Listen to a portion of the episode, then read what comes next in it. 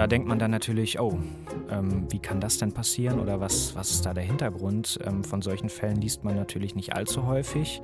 Was ist da überhaupt passiert? Also es klang alles immer merkwürdiger. Den hat man also unter den Stallklippen ähm, an der Küste von Malta dann irgendwann äh, gefunden, nach sehr langer Suche. Und in dieser Meldung ist aufgelistet, dem Körper fehlten eigentlich alle großen Organe. Das ist alles merkwürdig. Was ist hier los? Es gibt weiterhin offene Fragen, es gibt weiterhin einfach Ungereimtheiten. Es ist wohl der Albtraum jeder Eltern. Das eigene Kind verschwindet in einem seiner ersten Urlaube und wird wenig später tot aufgefunden. Ein solcher Fall ist auf Malta passiert. Es geht um den 17-jährigen Mike Manshold, der dort vor zwei Jahren gestorben ist. Mein Kollege Christian Schweppe hat diesen Fall recherchiert. Mein Name ist Carla Baum. Dies ist eine neue Folge von Welt Insider. Schön, dass du da bist, Christian. Hallo. Wie bist du auf diesen Fall gestoßen, als ein 17-jähriger, damals 17-jähriger Junge aus seinem Sprachurlaub einfach verschwunden? Ich habe tatsächlich ganz einfach davon gelesen. Ähm, es gab da einige Berichte und ähm, ich habe auch noch mal überlegt, was war so das Erste, was ich mitbekommen habe von diesem Fall. Und da gibt es tatsächlich einfach eine Agenturmeldung aus einer Presseagentur und die hat so ein bisschen beschrieben, was passiert ist und worum es ging. Und die habe ich auch mal mitgebracht. Das sind tatsächlich aber nur ganz wenige Zeilen. Also da steht tatsächlich einfach nur drin, rätselhafter Tod eines 17-Jährigen und dann ist geschildert, ähm, dass eben äh, Mike Manshold, so heißt er, der junge Mann, ähm, dass er auf Malta während seines Sommerurlaubs gestorben ist und keiner wirklich wusste, was ist da passiert. Die haben ihn sehr lange gesucht, offensichtlich. Und so ging das alles los. Was hat dich so fasziniert an diesem Fall? Was war das so, wo du dachtest, okay, das ist vielleicht was, was äh, es wert ist, nochmal zu recherchieren? Ja, das waren ganz klar ähm, die letzten Zeilen eigentlich dieser Meldung. Die endet nämlich damit, ähm, dass aufgelöst wird, dass ähm, dem Körper, den man dann gefunden hat, ähm, nachdem der Junge gestorben ist, den hat man also unter den Stallklippen ähm, an der Küste von Malta dann irgendwann äh, gefunden, nach sehr langer Suche. Und in dieser Meldung ist aufgelistet, dem Körper fehlten eigentlich alle großen Organe. Und da denkt man dann natürlich, oh, ähm, wie kann das denn passieren oder was, was ist da der Hintergrund? Ähm, von solchen Fällen liest man natürlich nicht allzu häufig. Ähm, und das war der Impuls, zu fragen, was ist da überhaupt passiert? Also es klang alles immer merkwürdiger. Und ja, das ist dann ähm, der ganz klassische Ansatz von, von einem Reporter, ähm, dann einfach loszugehen. Also so ein bisschen äh, quasi Detektivarbeit. Also du hast dann geschaut, was für Informationen gibt es zu dem Fall. Wie hast du es dann geschafft, deinen eigenen Zugang dazu zu entwickeln?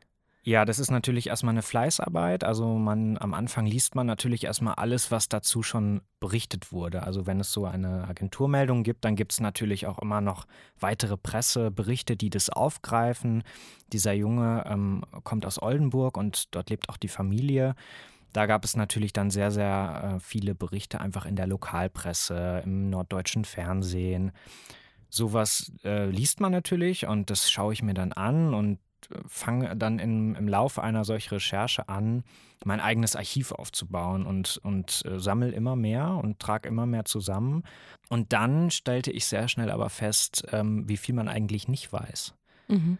Also unabhängig davon, ähm, wer dieser Junge war und die Familie und was er dort machte, wusste man sehr wenig. Man wusste nicht am Anfang, wie er überhaupt gestorben ist, wie er überhaupt ähm, an die Klippen kam, äh, wo man ihn dann gefunden hat und was da so die Hintergründe sind. Und da ging es dann immer weiter und der eigene Zugang, den du ansprichst, ähm, das ist dann immer die, die Challenge, dass man so etwas findet und sich erarbeitet. Ähm, das äh, ist einfach ein sehr langer Prozess ähm, und in dem Fall war es tatsächlich einfach so, da erinnere ich mich auch noch sehr genau dran, ich habe diese Meldung gelesen und ich habe dann tatsächlich ähm, versucht, Kontakt zu dem Vater aufzunehmen. Ähm, und das hat tatsächlich relativ schnell funktioniert, ähm, was mich sehr überraschte. Wie, wie hast du das angestellt? Hast du einfach ein Telefonbuch in die Hand genommen, äh, eine Telefonnummer rausgesucht? Unter anderem. Mhm. Äh, unter anderem tatsächlich. Ähm, man sucht da nach allem, was man irgendwie finden kann.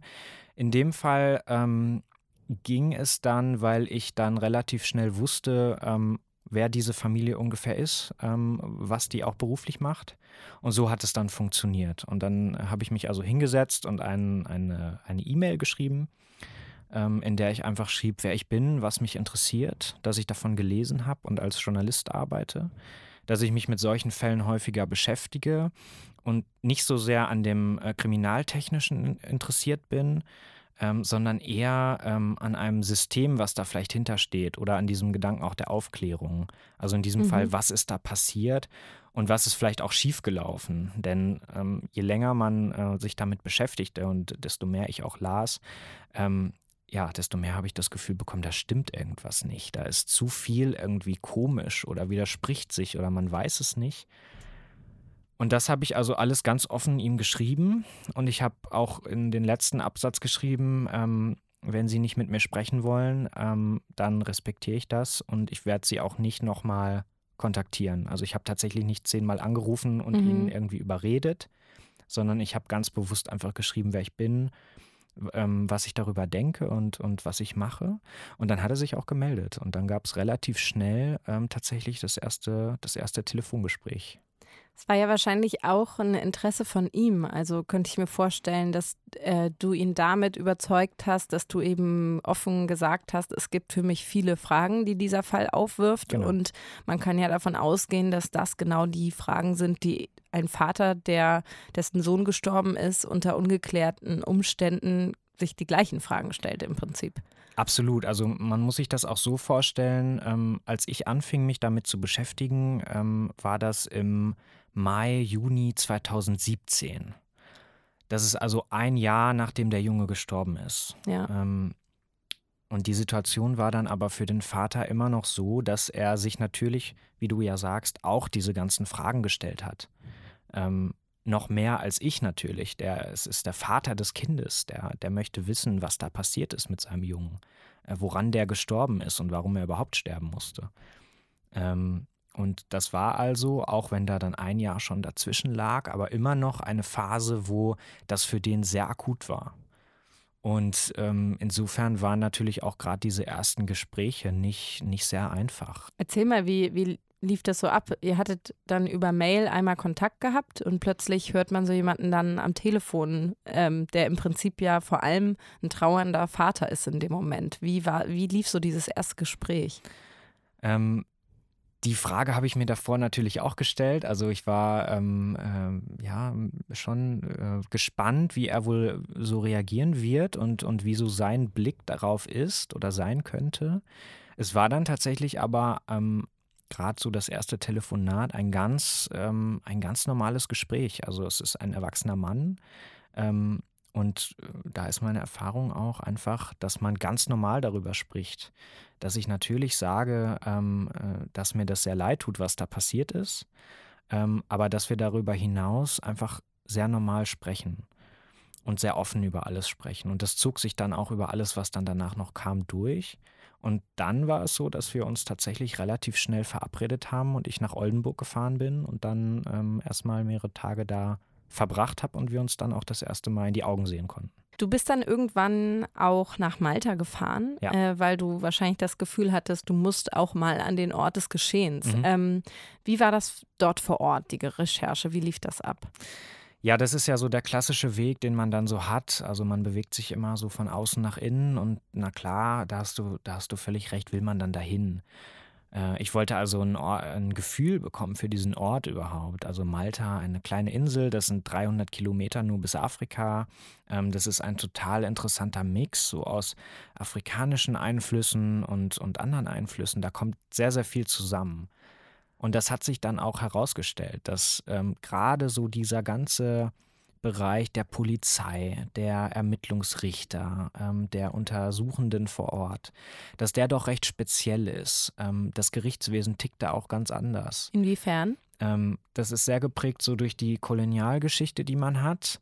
Ähm, da ist Respekt auch sehr wichtig. Ähm, das liest man in den Gerichtsunterlagen, die man, wenn man die bekommt ähm, und, und sichtet und auswertet, dann stößt man auf äh, sehr interessante Formulierungen. Also man muss es, man muss es übrigens auch erstmal übersetzt bekommen, ja. weil mit der maltesischen Sprache ist nicht viel anzufangen, ähm, wenn man das nicht kann. Und das kann kaum jemand, ähm, weil das auch wieder ein total spannender Mix ist. Aus, aus verschiedenen Sprach- und Kultureinflüssen. Aber es ist einfach sehr schwierig und auch für die deutschen Ermittler sehr schwierig gewesen, überhaupt mal einen Übersetzer zu finden ähm, für die Akten, die dann irgendwann mal eintrafen. Und auf Malta selbst ging es mir natürlich dran, drum zu schauen, ähm, ja, wo die Orte sind, ähm, die Mike auch äh, besucht hat, ähm, wo dieser Fall spielt. Also, ähm, das ist eine ganze Reihe von, von Orten. Das ist die Hauptstadt Valletta, das sind die ganzen Vororte, wo Interpol zum Beispiel auch den Sitz hat. Das sind die lokalen Polizeistationen, die es dort gibt und die mit dem Fall zu tun hatten. Und dann ist es natürlich abschließend vor allem auch der Ort, ähm, wo, dann, wo dann seine Leiche gefunden wurde. Das sind also die Dingley-Klippen. Ähm, und man muss sich das so ein bisschen vorstellen, nicht wie eine, eine große Steilklippe, sondern die fallen in Kaskaden mhm. ab zum Meer. Und da stehen dann, äh, da steht eine alte Radaranlage, da stehen ein paar Orangenbäume. Und die meisten, die dort zu diesen Klippen rausfahren, die gucken sich das einmal an und dann warten sie auf den Bus, der sie wieder in die Hauptstadt fährt. Verstehe. Und bei Mike war es eben so, ähm, er ist mit dem Mountainbike unterwegs gewesen. Und insofern war das auch eine seiner Touren, die er, die er offensichtlich da unternommen hat.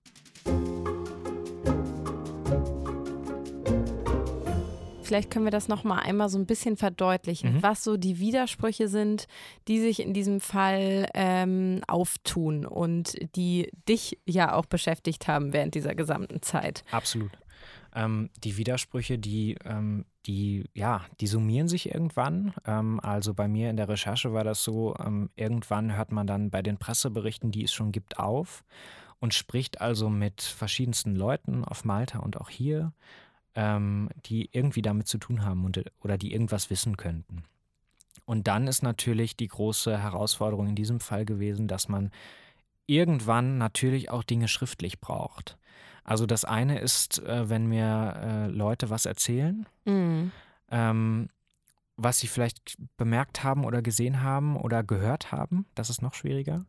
Beim Vater ist die Schwierigkeit, der ist direkt, der ist direkt betroffen ähm, da muss ich erstmal schauen, das, was er mir erzählt, äh, erstens stimmt das so und zweitens ist das vielleicht in irgendeiner Weise getrübt durch seine Nähe zu diesem ja. Fall. Also wie gesagt, wir reden über seinen 17-jährigen Sohn. Ähm, alles, was mir also erzählt wird, muss ich irgendwie unabhängig davon überprüfen. Das muss stimmen. Und in diesem Fall sind das natürlich Akten. In diesem Fall sind das Ermittlungsakten, die es dann später in Deutschland irgendwann gab, weil ähm, diese Widersprüche, die ich jetzt ja mal so ein bisschen beschreiben kann, auch den deutschen Ermittlern aufgefallen sind irgendwann. Mhm. Und irgendwann gab es also ein deutsches Ermittlungsverfahren und auf Malta gab es ja sowieso das, das Todesermittlungsverfahren. Ähm, da kann ich ja mal vielleicht anfangen mit diesen offenen Dingen und, ja. und Widersprüchen.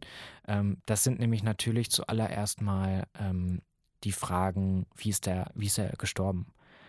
Ähm, die Fundsituation war so, an diesen Klippen ähm, hatte er schon länger gelegen, offensichtlich, soweit man das heute rekonstruieren kann. Ähm, man kann seinen letzten Tag ganz gut äh, rekonstruieren oder das war dann in der Recherche irgendwann klar. Also das war ähm, der 18. Juli 2016. Ähm, da, da geht er morgens um, um 20 nach 8 aus dem Hotel, kommt nochmal wieder und um kurz vor 10 ähm, hat er dann den Rezeptionisten nach der Rechnung gefragt und dann schließt er zum letzten Mal seine Tür ab und dann leitet er sich ein Mountainbike aus und fährt los. Und ab da verliert sich dann so ein bisschen seine Spur. Und sie finden dann irgendwann, ein, knapp eine Woche später, nach einer riesigen Suchaktion, ähm, für die auch die Familie nach Malta gereist ist natürlich. Ähm, da finden sie dann also seine Leiche und sie finden auch das Fahrrad. Und dann war also die große Frage, wie ist er da überhaupt hingekommen und wie ist er gestorben? Woran ist er gestorben? Das ist also der erste große Punkt, ähm, der erste große offene Punkt. Die Frage, und das weiß man bis heute nicht, soweit das ich das verstanden habe. Also es gibt genau. verschiedene Theorien, aber abschließend Richtig. kann man nicht sagen, ob er am Fuß der Klippe gestorben ist, ob er äh, runtergefallen ja. ist. Ja. Genau, also ähm, das, was auch in den Ermittlungsakten ähm, der, der deutschen Staatsanwaltschaft ähm, unter anderem ein Punkt ist, ist, er wurde eigentlich an einem Punkt gefunden, an dem man von oben nicht landen könnte, mhm. Ähm, wenn man denn abgestürzt wäre. Ja. Ähm, das war so ein Felsvorsprung. Ähm, da stellt sich dann die Frage, naja, wie ist er denn dann da hingekommen, wenn er offensichtlich nicht gestürzt sein kann? Das, was damit zu tun hat, ist auch, ähm, am Fundort selbst, am Tag des Fundes im Juli 2016, als dann der Vater also von der Klippe oben heruntersteigt und den Forensikern sagt, äh, stopp, ähm, ich muss meinen Jungen sehen. Ich muss, ich muss den sehen. Ich muss wissen, was hier los ist. Und es gibt tatsächlich ein Foto davon. Also oben an der Klippe standen die Kameras ähm, und es gibt ein Foto von Bert Manshold. Ähm, Bernd Manshold, ähm, der vor dem Leichensack kniet und der diesen, diesen weißen Leichensack also offensichtlich öffnet und reinschaut. Und dort eine tote Person sieht, die er aber nicht sofort identifizieren kann, von der es aber dann vor Ort auch heißt, ähm, der Rücken sei zweimal gebrochen und dieser Tote sei tatsächlich auch sofort gestorben. Und dann ist die weitere Merkwürdigkeit so, dass der Vater nochmal in die Leichenhalle geht, ein paar Tage später, weil dann ja auch das Organisatorische ansteht und die, die Rückführung nach Deutschland muss organisiert werden. Und dann nimmt ihn, äh, wie er das erzählt, äh, eine Mitarbeiterin zur Seite in einem dieser Flure und flüstert ihm zu, nein, es gab überhaupt gar keine Frakturen. Mhm. Und bis dahin hieß es immer, der Rücken sei gebrochen gewesen. Und da war auch der Punkt, wo dann der Vater wirklich auch selbst so in, zum ersten Mal in diesen Detektivmodus schaltete. Weil er natürlich selber weiß, dass das ist alles komisch. Ja. Das ist alles merkwürdig. Was ist hier los? Und ähm, das geht seitdem so weiter. Also dann ja. merken sie zum Beispiel, Mike hatte immer eine GoPro-Kamera dabei, weil er halt bei seinen Klettertouren und, und äh, beim Sport auch total viel gefilmt hat. Und natürlich war diese Kamera auch in Malta dabei. Und am Fundort in den Klippen sagen sie ja, ähm, sagt die Polizistin dem Vater, ja, die ist gefunden worden, die haben wir hier gefunden. Und dann will er die also noch ein paar Tage später abholen aus der Forensik und sie drücken ihm eine silberne Canon-Kamera in die Hand, die viel älter ist, als Mike es überhaupt gewesen ist. Okay und deren Chip auch kaputt war und es war also mhm. also absolut nicht die Kamera, um die es ging. Und ja. dann ruft der Vater natürlich die Polizistin an und sagt, hey, was, was ist da denn los? Ähm, weißt, weißt du denn, wie so eine GoPro-Kamera aussieht? Und sie sagt, ja, ja, natürlich weiß ich das. Die haben wir gefunden. Und wie der Vater das schildert, habe sie das auch vor Zeugen öfter gesagt. Ähm, es gab also einen riesigen Streit, weil der Vater sagt, wo ist diese Kamera? Das ist ein äh, potenzielles Beweisstück, was aus der Forensik verschwindet geht gar nicht. Ja. Und das endete damit, dass er vor diese Untersuchungsrichterin ähm, äh, gezogen wird. Er muss also bei ihr antreten und sie fragen ihn detailliert zu dieser Kamera und er muss tatsächlich eine eidesstattliche Versicherung in Malta unterschreiben, ein paar Tage nachdem sein Sohn dort tot gefunden wurde, dass der Mike auch wirklich diese GoPro-Kamera dabei gehabt habe. Ähm, und das unterschreibt er. Mhm. Das unterschreibt er und die Kamera ist bis heute weg. Und alles, was sie möglicherweise aufgenommen haben könnte, also vielleicht äh, ist Mike die Schotterpiste, die es in der Nähe gibt, runtergefahren und er hat es aufgenommen, ähm, ist bis heute verschwunden. Man weiß also nicht, wie er dahin gekommen ist. Und da ist dann der Punkt, wo natürlich es viele Theorien gibt. Ähm, der zweite riesige Punkt der offenen Fragen und, und Widersprüche, nach denen du mich ja gefragt hattest, ähm, das ist natürlich dann die Frage, ja, was ist mit den Organen dann passiert? Ähm, mhm. es ist so gewesen, Mike ähm, wird dann im Sommer 2016 nach Deutschland überführt. Nachdem ihm die Familie ja beim ersten Mal nicht am Gate abholen könnte, äh, konnte, wartet sie jetzt am Gate. Ähm, er wird dann nach Oldenburg gefahren und er wird tatsächlich an seinem 18. Geburtstag aufgebahrt in Oldenburg. Und natürlich überlegen sie dann auch, wie sie ihn bestatten. Und es äh, ist dann so, dass die Familie sich für eine Seebestattung am Ende entscheidet, aus verschiedenen Gründen. Ähm, und dem Bestatter fällt dann auf in Deutschland, Mensch, das Flugzeug hat eigentlich einen Körper gebracht, der viel zu leicht war. Und übrigens riecht dieser Körper in dem Zinksarg auch nicht so, wie er riechen sollte. Also eigentlich sollte er gar nicht riechen, weil natürlich es Hygienevorschriften gibt äh, und Gesetze in Europa ähm, und im europäischen Raum, wie man mit so einer Leiche dann umgehen muss und was die Bedingungen für eine Überführung sind. Und er stellte dann fest, dass es trotzdem nach Verwesung roch. Mm, das und heißt, da wurden Fehler gemacht, einfach. Offenbar, ja. ja ähm, ist äh, offenbar. Das muss er zu diesem Zeitpunkt annehmen. Und er ruft dann auch die Polizei. Und das ist der Punkt, ähm, wo es dann ähm, ja einfach so ist, dass die deutsche Staatsanwaltschaft übernimmt relativ schnell. ähm, dass erstmal der Körper auch beschlagnahmt wird und dass es dann natürlich Gespräche gibt, auch mit der Familie. Äh, und die Familie und vor allem auch der Vater, äh, Bernd Manshold, mit dem ich ja ein Jahr verbracht habe oder ihn begleitet habe, hat dann natürlich auch der Polizei geschildert, äh, all diese Merkwürdigkeiten, die ich jetzt so ein bisschen erwähnt habe. Ähm, und das schreibt dann die, die deutsche Polizei zusammen und dann übernimmt die Staatsanwaltschaft ähm, und es gibt ein Ermittlungsverfahren. Es gibt erstmal ein Todesermittlungsverfahren. Mhm. Äh, und davor gibt es natürlich äh, all das, was zu so einem vermissten Fall gehört. Da kommen wir ja gleich bestimmt auch noch drauf. Und dann steht aber auch wirklich dieser Verdacht im Raum. Also, dass Mike nicht an einem Unfall gestorben ist beim Mountainbike-Fahren oder was auch immer der Hintergrund war, sondern dass es möglicherweise auch ein Verbrechen sein könnte. Also da reden wir dann über Totschlag zum Beispiel. Ähm, da wird gegen Unbekannt zu diesem Zeitpunkt ermittelt. Und da ist ein sehr wichtiger Punkt, dass äh, an dem Fundort der Leiche die Wertsachen von Mike nicht gefunden worden sind. Also nicht nur die GoPro, die komischerweise weg ist, aber offensichtlich vorher noch da war, sondern auch äh, es so ist, dass bestimmte Sachen gar nicht gefunden wurden, zu keinem Zeitpunkt. Also der Rucksack, ähm, mhm. das Portemonnaie mit, mit Bargeld und EC-Karte. Das Handy, sein, sein Samsung Galaxy ist weg. Ähm, in Deutschland versuchen sie alles, um zum Beispiel dieses Telefon nochmal zu tracken. Ähm, da sieht man dann auch in solchen, in solchen Akten, ähm, was da für ein Aufwand hintersteckt, ähm, wie das auch funktioniert. Das ist nicht so einfach. Das ist nicht so einfach, dass einfach äh, Nummern verfolgt werden dürfen. Äh, natürlich auch aus guten Gründen. Und in diesem Fall ist es aber ein dringender Verdacht, der da im Raum steht, nämlich ein mutmaßlicher Totschlag. Ähm, genau, und da, da gingen dann die deutschen Ermittlungen los. Ähm, und ja, das fing, das fing tatsächlich mit, mit dem Hinweis dieses Bestatters und dann der Eltern an. Und ähm, daraus äh, ein, ja, entstand dann ein Ermittlungsverfahren, das auch äh, während dieser Recherchen immer lief und äh, das dann am Ende äh, aber auch eigentlich ergebnislos eingestellt wurde.